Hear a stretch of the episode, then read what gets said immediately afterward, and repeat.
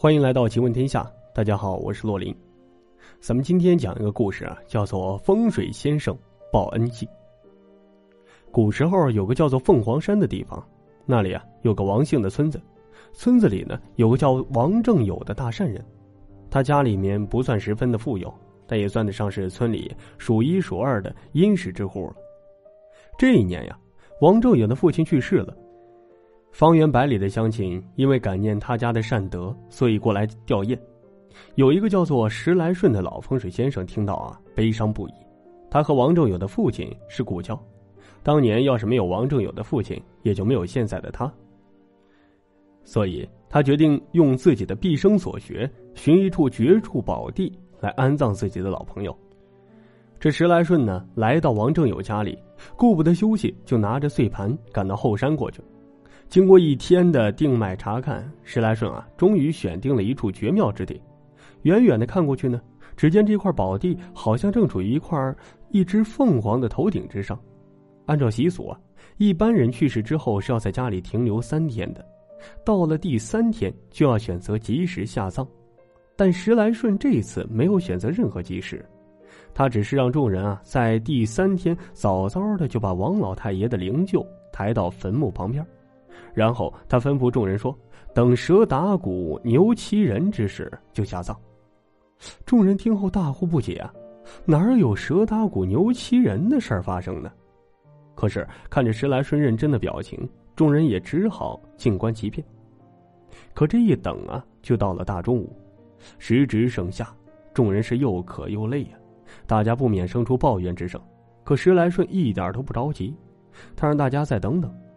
时间不长，突然是天气有变，只见天边乌云密布，谁都知道马上暴风雨就要来临了。果不其然，不一会儿，斗大的雨点就倾盆而下。这个时候啊，正来了一个拿着牛皮鼓的人从这里走过。雨来了，他就顺势把鼓放在头上遮雨。可巧的是，突然一声惊雷，吓得飞过的老鹰把刚抓的蛇从半空当中丢了下来。刚好啊，打在了鼓上，发出了声响。众人看到这一幕，都惊讶的想到：这可不就是那个蛇打鼓吗？那么牛骑人呢？众人正想着，只见一个赶老母牛的人从远处匆匆的赶过来，刚走到王老太爷灵柩的地方，这头牛停下来，生了一头小牛仔出来。赶牛的人看了看不远处的众人，二话没说，扛起小牛仔就赶着母牛匆忙而去。这个时候啊，石来顺赶紧招呼众人下葬。就在王老太爷下葬后的第三天，对面的赵庄人突然发现，他们村所有的鸡呀不叫了，狗也不叫了。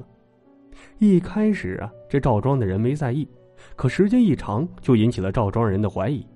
他们找了个阴阳先生来实地观察一番之后，这才知道，对面王老太爷的坟墓位置太好，已经形成了强大的气场，从而影响了赵庄的牲畜。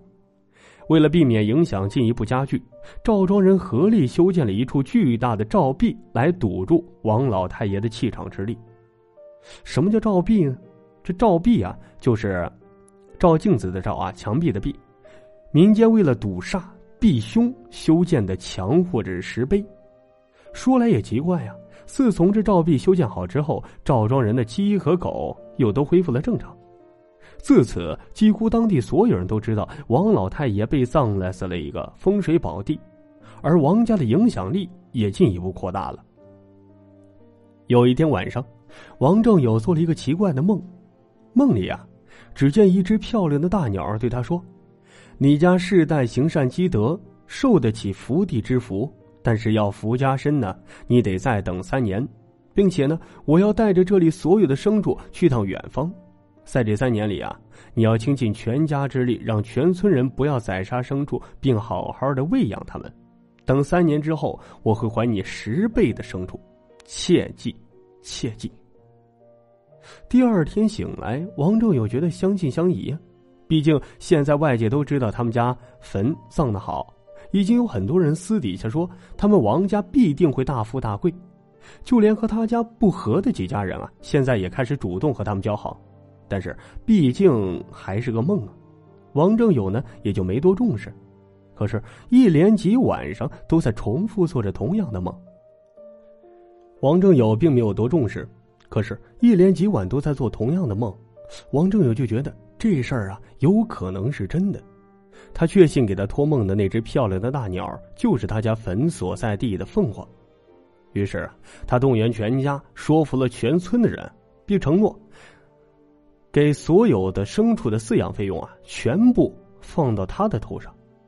就在这事办妥之后的第二天早上，全村所有的牲畜都仿佛丢了魂儿一般，变得瘫软无力。岁月如梭，一晃便是三年。三年后的某一天呢，王村所有的牲畜突然全部恢复了活力，这个让王正友啊得到了解脱。这三年，他几乎耗尽了家财，也遭受了无数的冷言冷语啊。但是，这更让王正友确确信，他的好日子。一定会到来，而事实啊也确实如此。一年之后，王村的牲畜数量啊达到了之前的十倍，而王正友家里面就更是了不得了。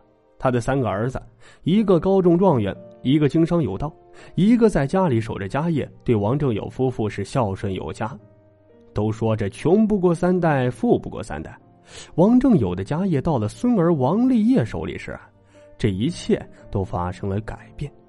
原来呀，王立业不知道听了谁的谗言，非要在他家的坟地里修建一座庙。据说呀，修一座庙呢会让他们家更加富裕，而修建寺庙的位置啊是在一座高耸的巨石之上，也正好应了就是那个凤凰头的位置所在。但是他想修建的这座庙刚开始啊就极不顺利，他请的人呢怎么也打不下去桩，最后还是他亲自到场。不分白天黑夜，打了三天，这才打进去桩。当这桩打下去的时候，巨石上突然流出了血。寺庙啊，最终还是没建起来。但王立业渴望的更多的财富却没来，相反是厄运不断。不到几年，偌大的家业就完全衰败了下来。所以说呀，人无论贫穷还是富有，都得保持一颗善良之心。当贫穷的时候，不取不义之财；富有的时候，不可贪得无厌。如此，福报才会源源不断。好了，以上就是我们今天给大家分享的小故事《风水先生报恩记》。咱们下个精彩故事继续再聊。